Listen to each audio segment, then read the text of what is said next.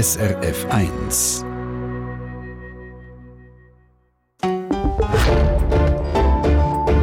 SRF 1.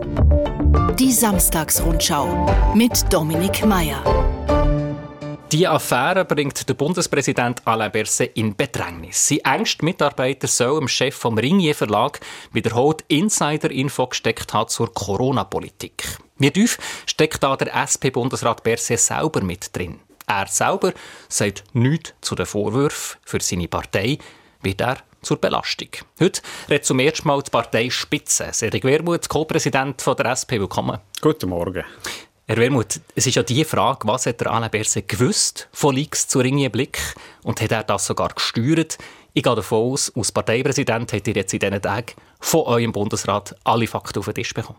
So läuft äh, das in der Politik nicht. Es gibt zum Glück eine Unabhängigkeit von der Bundesrätinnen und Bundesräte von der Partei und das versuchen wir so weit möglich auch einzuhalten. Ich glaube, es ist klar. Äh, es hat Indiskretionen gegeben, die liegen auf dem Tisch und das ist ein Problem, das soll man anschauen. Äh, das läuft übrigens auch schon. Der Bundesrat hat ja angekündigt, er wird sich die, dieser Diskussion stellen, die Geschäftsprüfungskommission und die Justiz auch.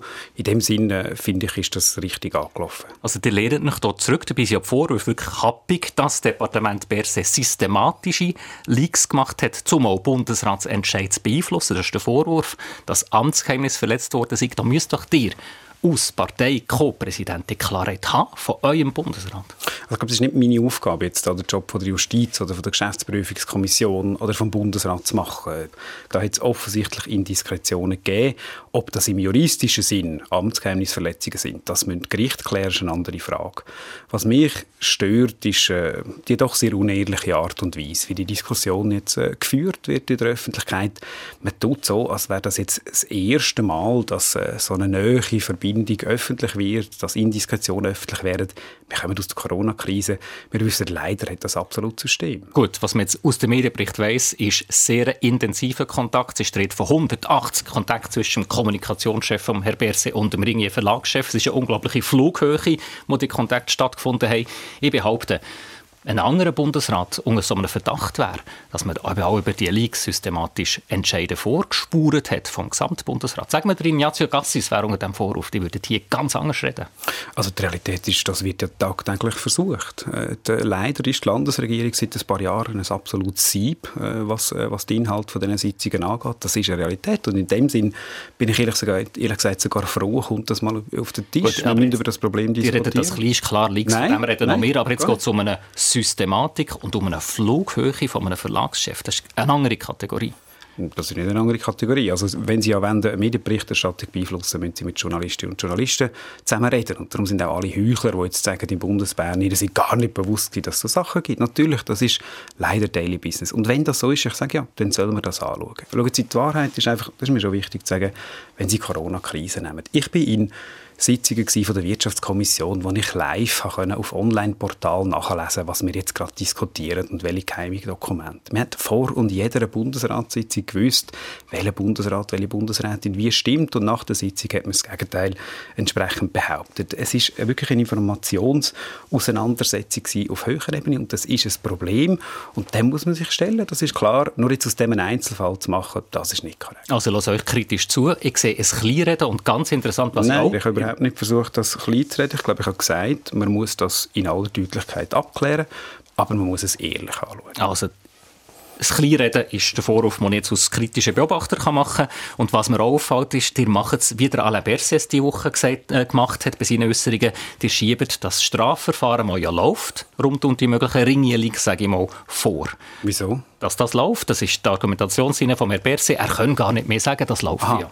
Ja gut, der Alain Berset ist äh, als Auskunftsperson, übrigens nicht als Beschuldigter, ist mir wichtig, einvernommen worden in dem Verfahren. Das ist logisch, dass er sich nicht, nicht weiter dazu äußert. Das ist das überhaupt ist nicht logisch, das ist der Punkt. Cedric Wermuth ja mit zwei Experten geredet für Strafprozessrecht. Die sagen ja. ganz klar, rein juristisch klar. darf der Herr Berset alles alles jetzt öffentlich sagen, was er will zu einem Fall. Ja, natürlich darf er kann das. das nicht vorschieben. Natürlich darf er das, aber dass er das nicht will, das ist seine persönliche Entscheidung.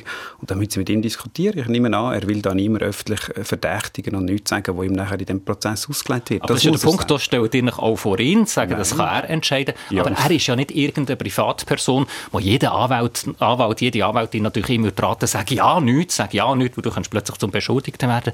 Er ist Bundesrat, er hat eine Rechenschaftspflicht. Das die müssen ja. dir einfordern. Ja, aber das passiert ja auch. Also der Bundesrat selber hat angekündigt, dass er am nächsten Mittwoch die Frage wird diskutieren im Gremium. Das finde ich übrigens nicht extrem, öffentlich. Ja, aber das ist extrem wichtig, dass das Gremium sich zuerst einmal austauscht.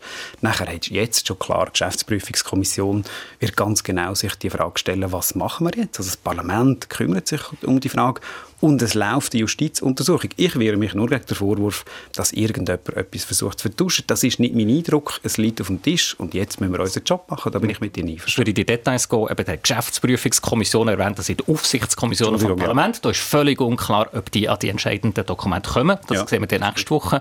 Strafuntersuchung die ist auch noch blockiert, weil es formelle Probleme gibt, ob, ob mhm. da wirklich alles darf ausgewertet werden Das würde Jahre gehen, aber der Rebelse könnte jetzt Klarheit machen und das wäre doch eure Rolle aus Parteipräsident hier auch mich einzusetzen für Klarheit jetzt. Also warum soll das Jahr gehen? Ich gehe davon aus, dass es äh, bald einen Entscheid wird geben. Es muss verschiedene Entscheide geben. Übrigens leider, und das ist das Drama von der, von dieser Situation, sind wir ja unter anderem in dieser Situation, weil offensichtlich da massive Fehler gemacht worden sind äh, von Seiten vom, vom außerordentlichen Staatsanwalt, Staatsanwalt. Das hat auch so in dieser Form jede und jede, die ein Interesse hat an einer sauberen Aufklärung, hat die nicht die Daten weitergegeben. Das behindert jetzt Justiz Justiz, man muss einen zweiten außerordentlichen, mhm. vielleicht sogar einen dritten Staatsanwalt. Das Vertrauen in die Justiz leidet genauso wie das Vertrauen im Bundesrat. Und ich bedauere das. Nein, ich gehe davon aus, dass die Geschäftsprüfungskommission nächste Woche trifft sich die ja, die Entscheid wird fällen, dass das Jahre wird dauern. Justiz kann ich nicht beurteilen, aber der Vorwurf, Politik versuche etwas zu verzögern, ist einfach schlicht und ergreifend nicht, nicht wahr. Nein, es ist nicht der Vorwurf, probiere ich zu verzögern, es ist der Vorwurf vielleicht eher euch und der Herr Berset im Wissen, dass das kompliziert wird bei den Geschäftsprüfungskommissionen und bei der Strafuntersuchung, hat er jetzt selber die Pannen und Schwierigkeiten erwähnt, dass er jetzt nicht sagt, ein Bundesrat hat eine Rechenschaftspflicht, die über die rausgeht von einer Privatperson. Doch, natürlich, er wird sich müssen erklären innerhalb von der Geschäftsprüfungskommission, innerhalb vom Bundesrat. Das sind die zuständigen Institutionen. Es gibt in dem Land zum Glück festgelegte Weg, wie man so Fragen aufarbeitet, damit es korrekt läuft. Und das muss auch in dem Fall der Fall sein. Der SVP-Präsident Marco Giesa, können wir heute im Tagesanzeiger mhm. lesen, der auch öffentliche Transparenz verlangt. Ja, mit einem anderen bürgerlichen Parteipräsident geredet, der kaum jemand mit Namen auftreten, auch die Rechenschaftspflicht sieht. Das ist nicht eine allgemein anerkannte Position, die ihr da habt. Was äh, gewisse Leute fordern, ist ja quasi, dass man jetzt eine Vorverurteilung macht, dass die Öffentlichkeit zuerst alle Dokumente soll haben, wo übrigens, mir ist nicht um den Alain Berset geht. Der Alain Berset muss man nicht schützen, er ist Bundespräsident. Aber das sind möglicherweise auch Leute in diesen E-Mails in der Bundesverwaltung mit Namen genannt, die überhaupt nichts mit dem Fall zu tun haben. Es ist richtig, dass man sorgfältig mit so Daten umgeht. Da geht es weder um die beschuldigte Person, noch um Alain Berset. Da geht es darum, dass es einen Rechtsweg gibt, dass das Parlament nicht einfach einen öffentlichen Pranger da machen kann, sondern dass es seine Arbeit muss seriös machen muss. Und dann wird es einen Bericht geben von der Geschäftsprüfungskommission und einen Entscheid von der Justiz und das ist richtig. Gut, jetzt möchte ich zum Beef kommen und wirklich eine Ja-Nein-Frage stellen, Herr Wermuth. Wenn würde auskommen, ich höre den Konjunktiv, dass der Alain Berset von Amtsgeheimnisverletzungen Richtung Ringier Verlag gewusst hat und nicht eingeschritten ist dagegen? Ist er denn noch tragbar, ja oder nein? Also zu hypothetischen Fragen äh, gebe ich selbstverständlich keine Antwort. Ich bin nicht Richter und auch nicht Prophet, zum Glück nicht. Ich finde es wichtig, Ist aber keine juristische Frage, ist eine politische Frage. Ist ein Bundesrat tragbar, wenn er auskommen er hat gewusst von Amtsgeheimnisverletzung und das ist nicht eingeschrieben? Das ist eine ganz politische Frage. Nein, also die Frage, die Sie mir stellen, ist hypothetisch und die beantworte ich dann, wenn so Fakten würden auf dem Tisch liegen. Gut, da, da gibt es keine Antwort äh, auf die klare Ja-Nein-Frage. Es gibt Rücktrittsforderungen ja erst, sag mal, gibt es eine vom SVP Nationalrat Alfred Heer, was mir der Thomas Eschi, der SVP-Fraktionschef, sagt, wenn es die öffentliche Transparenz jetzt nicht sofort gäbe, dann sei die Wiederwahl von Herrn Berset, das ist im Dezember von dem Jahr, sehr, sehr gefährdet. Das ist keine Rücktrittsforderung, geht aber in die Richtung. Eure politische Analyse, wie gefährlich ist die Situation für Herrn Berset? Es ist wichtig, dass man sich bewusst wird, in welcher Situation sind wir. Ich finde übrigens, und das ist auch wichtig in der Diskussion, mit sagen, es gibt ganz gute Gründe, warum Journalistinnen und Journalisten geheime Dokumente veröffentlichen. Das gehört zu ihrem Job. Whistleblowing zum Beispiel, sagt man dem. Also Sachen, die unter dem Tisch gehalten werden, öffentlich machen. Und ich verteidige das Recht, auch wenn es gegen mich geht oder unsere Leute im Bedrängnis bringt, durch Stein und Boden. Aber in dieser Situation sind wir nicht, sondern es ist ein Verfahren bei der Justiz gelaufen und die Unterlagen sind rausgegangen, vielleicht um das Verfahren beeinflussen, aber sicher von niemandem, der Interesse hat, dass es sauber aufgearbeitet wird. Und das heißt für mich klar, jetzt gibt es eine politische Kampagne. Es ist nicht die erste, es wird nicht die letzte bleiben gegen die SP.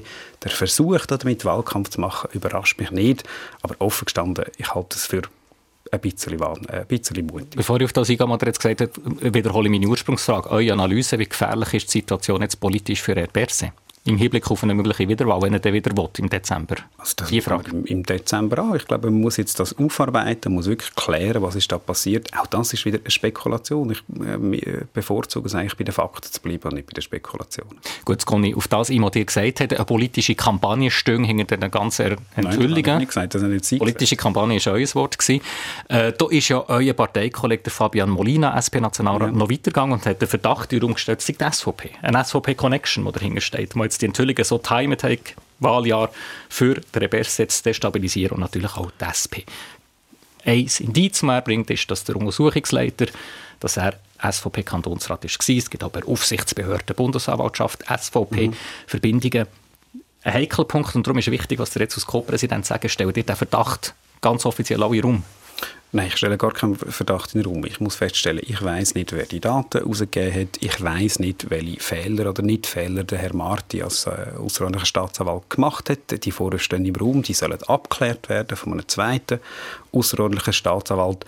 Ich, ich, glaube, was man kann sagen, dass das zu Beginn von einem Wahljahr passiert, wenn der Alain Berset Bundespräsident ist, wo eigentlich alle Abklärungen schon laufen, wo es also kein sachliches Interesse gibt, dass das kein Zufall ist, das ist klar. Sonst kann man auch an die unbefleckte Empfängnis denken. Aber ich will keine Verdächtigung in den Raum stellen, also, wer das könnte sein. Vielleicht auch einfach fürs Publikum, die sagen jetzt, alle Abklärungen laufen. Das muss man einfach noch sagen. Die Abklärungen sind total blockiert. Strafuntersuchung, wo eben nicht klar ist, ob der Sonderermittlersteine quasi seine Limiten überschritten hat. Bei den Geschäftsprüfungskommissionen ist völlig unklar, ob sie ja die entscheidenden Unterlagen bekommen. Aber die Entscheid wird ja in der nächsten Woche gefällt vom, von der Geschäftsprüfungskommission. Und mir ist schon wichtig zu sagen, was heißt denn blockiert bei der Untersuchung? Es gibt einen Rechtsstaat in dem Land. Und in dem Rechtsstaat hat der Staatsanwalt äh, gewisse Rechte und eine beschuldigte Person hat das Recht zu sagen, ich will einen Entscheid überprüfen zu lassen. Jetzt redet man von Blockaden. Das ist der Rechtsstaat. Das sind Rechte, die die Leute einfordern. Es ist falsch, die Justiz unter Druck zu setzen. Die soll richtig arbeiten und nicht möglichst schnell. Ich will ein richtiges Urteil, wenn es eins gibt in dem Fall, und nicht ein schnelles. Gehen wir eben weiter und reden wir allgemeiner über die Situation von Herrn Berse und auch, damit auch von eurer Partei. Und da ist ein Thema halt auch in der politischen Diskussion, dass das nicht die erste Affäre ist vom Herrn Berse. Wir kennen sie alle, die anderen heimliche Geliebte hat ihn erpresst. Er hat als Hobbypilot Sportflugzeugpilot Schlagzeilen gemacht, hat als Privatperson eine Handyantenne bekämpft. Das war alles legal, gewesen, mhm. was ich jetzt aufgezählt habe. Aber es entsteht ja das Bild von einem Bundesrat, der sich nicht als Privatperson zurücknimmt, aus Rücksicht, Respekt vor seinem Amt, was Heimliche pflegt. Ist er mit seiner Persönlichkeit der Richtige über die SP? Ich glaube, das ist für mich nicht die Frage. Ich stelle mir das bei meinen Bundesrätinnen und Bundes also bei, meinen, bei unseren Bundesrätinnen und Bundesräten, sie gehören ja nicht mir zum Glück, sie sind unabhängig, so nicht. Sondern ich frage mich, machen sie eine Politik, die im Interesse ist vom Gemeinwohl in diesem Land und so die Werte von meiner Partei vertritt? Und Alain Berset hat zweifelsohne bei allen Vorwürfen, die es gibt äh, in dem Land, auch anerkannterweise einen hervorragenden Job gemacht in der Corona-Pandemie. Er ist mit Abstand einer der beliebtesten Politikerinnen und Politiker. Die Menschen vertrauen ihm in dieser Pandemie und das ist für mich entscheidend. Und solange das der Fall ist, äh, hat er für mich absolutes Vertrauen von der Partei. Dass Persönlichkeit und Charakter von Bundesräten oder Bundesratskandidaten eine Rolle spielen, der hat jetzt ein geredet, ist aber ein Fakt, das sieht man ja immer wieder, wenn es Ersatzwahlen gibt. Darum frage ich noch ein bisschen gemeiner. Ah, macht sie das, ja? Ja, frage noch ein bisschen gemeiner, wenn er jetzt erst Bundesrats, möglicher Bundesratskandidat wäre, mit dem Wissen über seine Persönlichkeit, was über die Jahre deutlich geworden ist, würdet ihr ihn aufstellen, nominieren als Bundesrat? Wiederum das ist eine hypothetische Frage. Ich ja, aber ich kann, das kann man ja nicht anders als mit hypothetischen Fragen probieren zu ergründen. Ja, aber das macht, ich weiß nicht, was die Diskussion bringen soll. Ich, ich erwarte von Bundesrätinnen und Bundesräten, insofern haben sie recht, dass sie sich ihrem Amt bewusst sind. Das bedeutet auch einen Einfluss aufs Privatleben. Man kann nicht alles machen, wenn man Bundesrätin und Bundesrat ist. Diese Frage muss man sich stellen, aber das müssen Bundesrätinnen und Bundesräte selber beurteilen.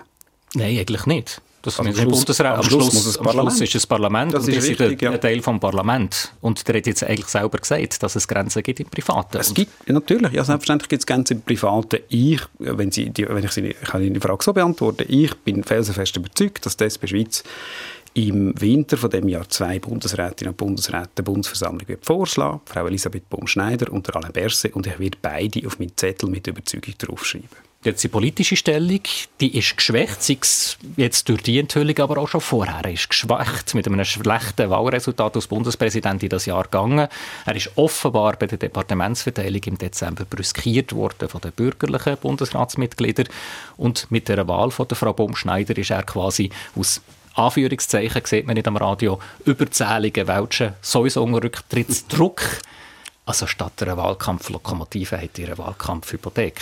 Also die Bundesrätinnen und Bundesräte sind grundsätzlich äh, nicht dazu da, um von Parteien äh, Wahlkämpfe eingespannt zu werden. Das ist auch nie, Wir wissen, dass es anders ist bei allen Parteien. Das war nie meine Philosophie. Gewesen. Nein, im Gegenteil, ich würde mir es ja wünschen, äh, in dem Fall. Der Herr Bers ist, wie gesagt, mit Abstand über Jahre jetzt der beliebteste Bundesrat gewesen und selbstkritisch muss ich sagen, das hat uns jetzt bei den kantonalen Wahlen, äh, kantonalen Wahlen zumindest bisher nicht wahnsinnig geholfen. Also der Zusammenhang da ist Bilanz negativ in den letzten drei Jahren. Ja, und ich würde es mir umgekehrt wünschen. Also den Zusammenhang gibt es so, direkt, äh, so direkt nicht. Ich vertraue darauf, und das ist auch meine Erfahrung, dass die Menschen in dem Land sehr klar abstrahieren zwischen dem, was Parteien dafür kämpfen, vorschlagen, in den Bundesrätinnen und Bundesräten, die bestimmte Rolle haben. Und dass er vielleicht jetzt gerade bei seinen Kolleginnen und Kollegen in den letzten Jahren auch noch mehr unter Beschuss war, gerade weil er so beliebt ist, auch das ist keine Überraschung. Gut, jetzt Fakt ist, dass wir einen angeschossenen, ein Herzwort, aber einen geschwächten Bundespräsident haben in einem Jahr, wo immer noch riesige Krisen da sind, Energiekrise, eventuell Gesundheitskrise.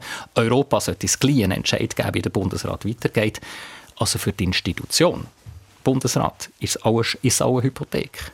Ich glaube, für die Institution Bundesrat ist, äh, wenn Sie die Europapolitik äh, ansprechen, die Hypothek, dass man in dem Land nicht weiß, was man will. Und da gibt es unterschiedliche Positionen. Wir haben nicht Raum, jetzt über die Europapolitik zu diskutieren. Ich rede jetzt rein von der, von der Dynamik von einem Bundespräsident, der sehr viel Zeit muss aufwenden muss, seine quasi privat, vielleicht, also seine private juristische Situation zu klären und der unter ständigem Erklärungsdruck ist und offenbar ja nicht öffentlich jetzt die Fakten auf den Tisch legen. Also ich glaube, der Alain Berset hat den Entscheid gefällt, dass er sagt, ich warte ab, bis die entsprechende Institutionen die Untersuchung gemacht haben und dort werde ich Rede und Antwort stellen. Also er hat sich ja auch dem Bundesanwalt gestellt. Wie gesagt, das ist seine Entscheidung, die er entsprechend machen kann. Ich erwarte von ihm, da bin ich mit, ihm, mit Ihnen einverstanden, ich erwarte von ihm, dass er sich zu 100 Prozent mit seinem Einsatz kann der politischen Fragen stellen als Bundespräsident. Wenn das nicht mehr gewährleistet sein dann haben wir ein Problem. Aber diesen Eindruck kann ich im Moment nicht. Und das darf er ganz frei beurteilen, ob er mit seiner ganzen Kraft und Energie wirklich kann im Sinn, im Sinn vom Bundesrat schaffen. Das muss, der Bundes, das muss der Bundesrat erstens entscheiden. Und zweitens, selbstverständlich, hat das Parlament jederzeit Ende Jahres Recht, sich die Frage zu stellen, äh, wer ist dem Bundesrat am, am richtigen Ort und wer ist das nicht. Das ist dann der freie Entscheid. Wichtig ist, dass sich Politik um das kümmert, wo sie wirklich zuständig ist und dass sie Probleme von dem Land löst. Und da haben wir einfach massive Mieten explodieren, Krankenkassenprämien explodieren. Da hoffe ich, können in den nächsten Wochen wirklich einen Fokus darauf zu legen. Menschen in dem Land müssen unterstützt werden in dieser schwierigen Situation. Das sind die Wahlkampfthemen von der SP, das ist uns recht hier noch zu erwähnen. Ich möchte hier den Schlussstrich ziehen und jetzt von der ganzen Thematik, von der Ringe-Affäre, sage ich mal, nur noch einen Punkt aufnehmen, den wir jetzt nicht diskutiert ja. haben, das ist der medienpolitische Teil. Ja. Und da hat ihr vor einem Jahr fast prophetisch, muss ich sagen, wollte ich jetzt so nicht rühmen, aber es ist frappant, wenn man es liest, in einem Blog geschrieben, ähm, die Nähe von den Chefetagen von Verlagshäusern wie Ringier zu der politischen Macht, die sind zu gross und das ist gefährlich. Was denn politisch dagegen unternehmen? Die richtige Antwort ist unabhängiger Journalismus stärken. Das ist meine große Angst. Ich spüre, dass Journalistinnen und Journalisten unter Druck kommen, immer mehr müssen zu leisten, mit immer weniger Ressourcen, immer weniger Zeit. Und das heißt, man muss öffentliches Geld zur Verfügung stellen, damit die Medien ihren Job machen können. Genau das, was sie machen, uns in die Mangel nehmen, Politiker und Politiker auf die Finger schauen, machen sie es richtig. Mein Eindruck ist, das ist unter Druck gekommen. Und das ist auch ein Ausdruck davon, die Medienkonzentration, das Gefühl von gewissen Leuten in der Chef Chefetage von Medien, sie sind mehr Teil von der Elite geworden als wirklich unabhängige Beobachterinnen und Beobachter. Ja, das ist ein Problem. Also ich nehme euch in die Mangel mit öffentlichen Geldern finanziert. Ich bin mit SRG-Mitarbeiter, die möchten eben auch für die privaten ja, Medien die Medienförderung aufstocken. Jetzt hat da einfach das Volk letzten Februar ja. ganz klar gesagt, eine Aufstockung, das ist um 150 Millionen zusätzlich gegangen pro Jahr. Wir wollen das nicht. Das ist richtig. Das muss man zur Kenntnis nehmen. Und es ist die Aufgabe vom Parlament, mit einem besseren Gesetz zu kommen. Mein Eindruck ist, das ist ganz stark daran gescheitert. Und äh, ich meine, es liegt jetzt etwas vom Tisch, das vielleicht unterstützt, dass Menschen gefunden haben, warum jetzt ausgerechnet die, die ganz grossen Medienkonzerne auch stark unterstützen. Es ist wahrscheinlich richtig, jetzt primär unabhängige Medienschaffende, neue Start-ups, mehr Konkurrenz wieder zu schaffen mit kleineren Medienprojekten, die es jetzt auch überall gibt, regional die zu unterstützen. Aber man muss zur Kenntnis nehmen, so wie das Parlament vorgeschlagen hat, will das die Bevölkerung nicht. Der Punkt ist, und als SRG-Mitarbeiter ist man natürlich mit diesem Vorwurf oder mit dieser Kritik immer konfrontiert, mit mehr Finanzierung von Journalismus steigt ja theoretisch auch die Abhängigkeit von der Politik. Also die Gefahr besteht, das kann man nicht in Abrede stellen. Darum muss man dort auch Schranken einbauen, dass das nicht passiert. Die Gelder dürfen zum Beispiel in keiner Art und Weise äh, jedes Jahr vom Parlament wieder freigegeben werden. Das muss selbst verwaltet sein von der Branche. Ich könnte mir einen Fonds vorstellen, wo man Geld reinlegt, wo Journalistinnen und Journalisten nach journalistischen Kriterien entscheiden, wer schafft in einer Art und Weise, wo wirklich investigativer Journalismus ist. Da muss man immer immer darauf schauen, bin ich einverstanden. Gut, die Diskussion läuft, hat ja die Medienkommission letzte Woche Vorschläge gemacht. Der SP-Co-Präsident Cedric Wermuth ist mein Gast. Wir nehmen das Gespräch der Samstagsrundschau aus Termingründen schon am Samstagmorgen auf. Ein bisschen zum Durchschnaufen möchte ich euch immer ein Wort vorgeben oder ganz spontan einen Satz dazu sagen. Erstes Wort Wäschmaschine. Ja, äh, gerade heute Morgen vergessen, die Wäsche rauszunehmen. Jetzt, wo sie mich daran erinnern, sie waren gestern im Kindergarten, waren, haben gefühlt, jetzt stinkt alles, muss ich nachher schnell heim anrufen, was man macht. Der hat noch schon filmen beim Wäschen und hat gesagt, er hat den Anspruch, die Familienarbeit halb-halb mit Frau aufzuteilen. Wie ist die Realität? Ja, die Realität ist, dass wir es tatsächlich nicht 50-50 schaffen und das liegt leider an meinem Job, aber wir versuchen so viel zu tun, um so näher wieder anzukommen wie möglich. Das nächste Wort Sesselkleber.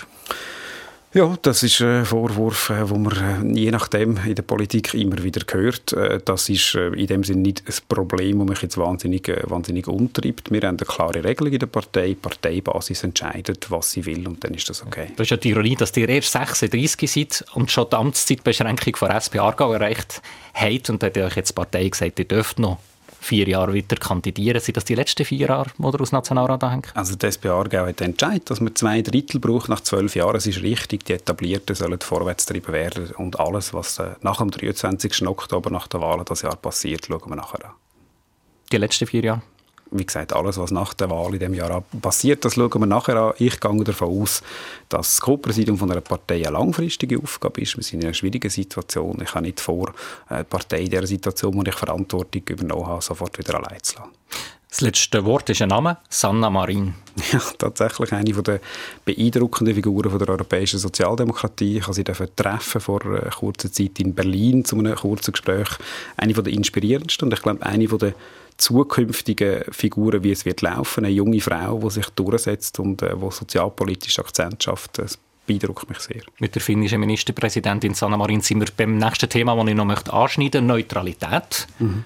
Da hat der Bundesrat und hat die Position, europäische Länder dürfen Schweizer Munition und Schweizer Waffen nicht weitergeben an die Ukraine wegen der Neutralität. Jetzt hat diese Woche am WEF der finnisch Außenminister gesagt, neutrale Heigen Spielraum. Es gibt UNO-Charta, mal für die Schweiz gilt, und die erlaubt jedem Land, in einem anderen Land angegriffen wird, also Ukraine, auch militärisch zu helfen. Legen die Neutralität falsch aus?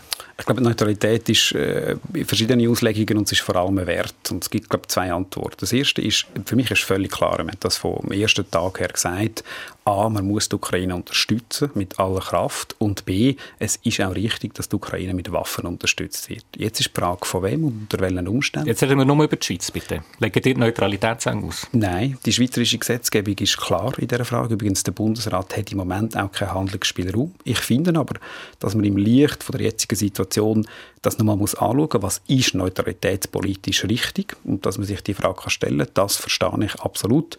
In der jetzigen Gesetzeslage meine ich, das ist ein richtiger Entscheid und äh, der ist auch gut so. Das ist interessant, dass Sie sagen, man muss schauen, ob man doch Gesetz so ändern, das dass ja. Schweizer Waffen können an die Ukraine Nein, man muss nicht Gesetz ändern. Man muss schauen, ob das neutralitätspolitisch richtig ist. Die Neutralität hat einen Kern und der heißt militärische Bündnisfreiheit. Ich bin einverstanden, dass in dieser Situation, das ist eine absolute Ausnahmesituation, man einen ganz klaren Aggressionskrieg hat und da muss die Ukraine unterstützt werden.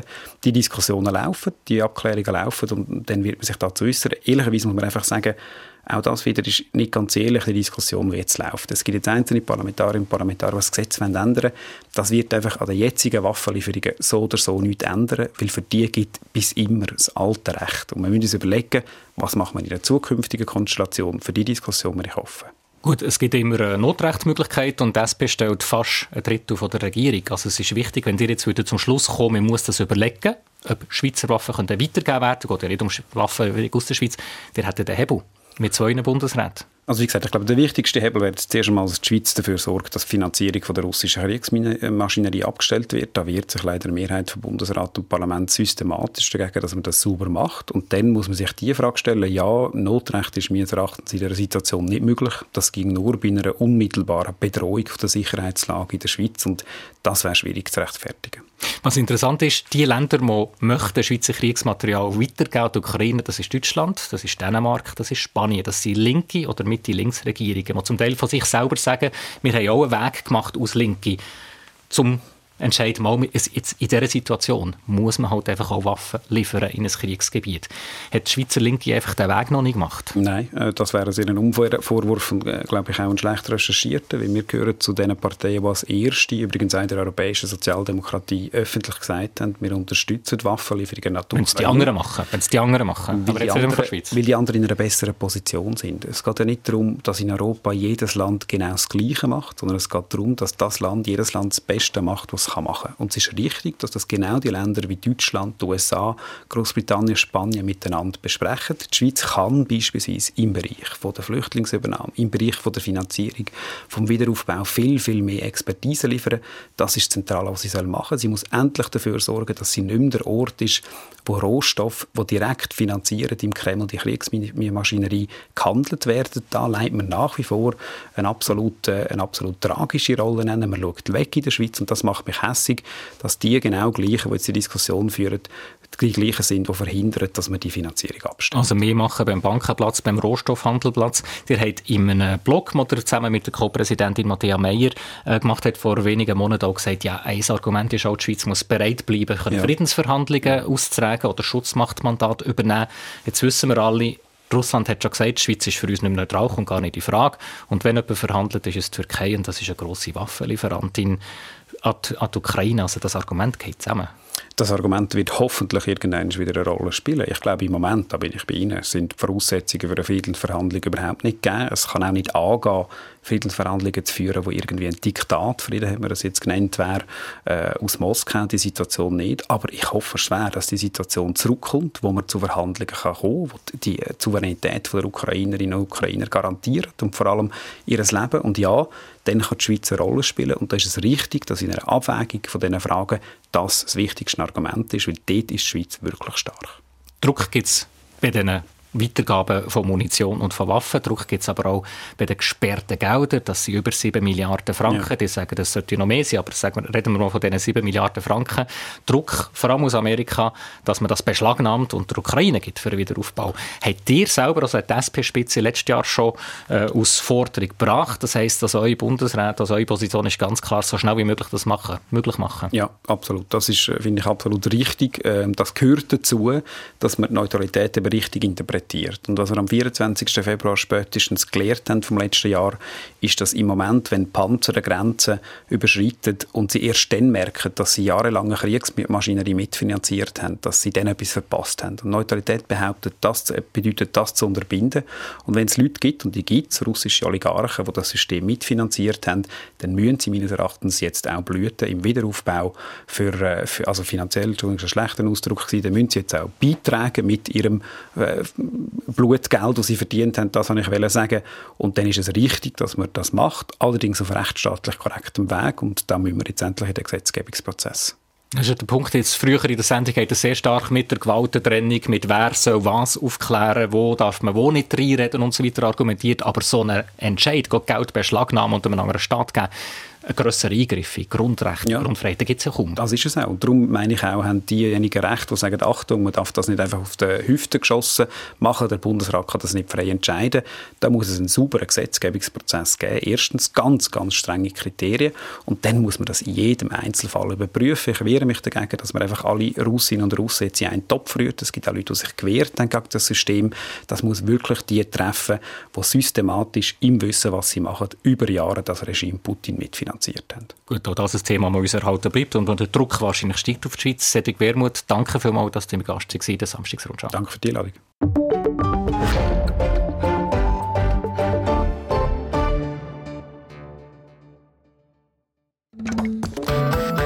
Eine Sendung von SRF1. Mehr Informationen und Podcasts auf srf1.ch.